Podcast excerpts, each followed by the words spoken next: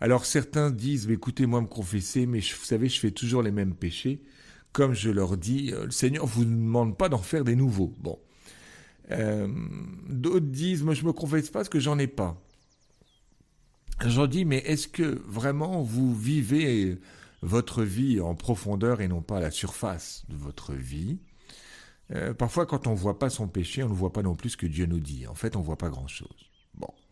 Donc, demandez, vous voyez, ce temps de l'avance, c'est le temps où, où les, les, comment dire, les, la terre se repose, voyez.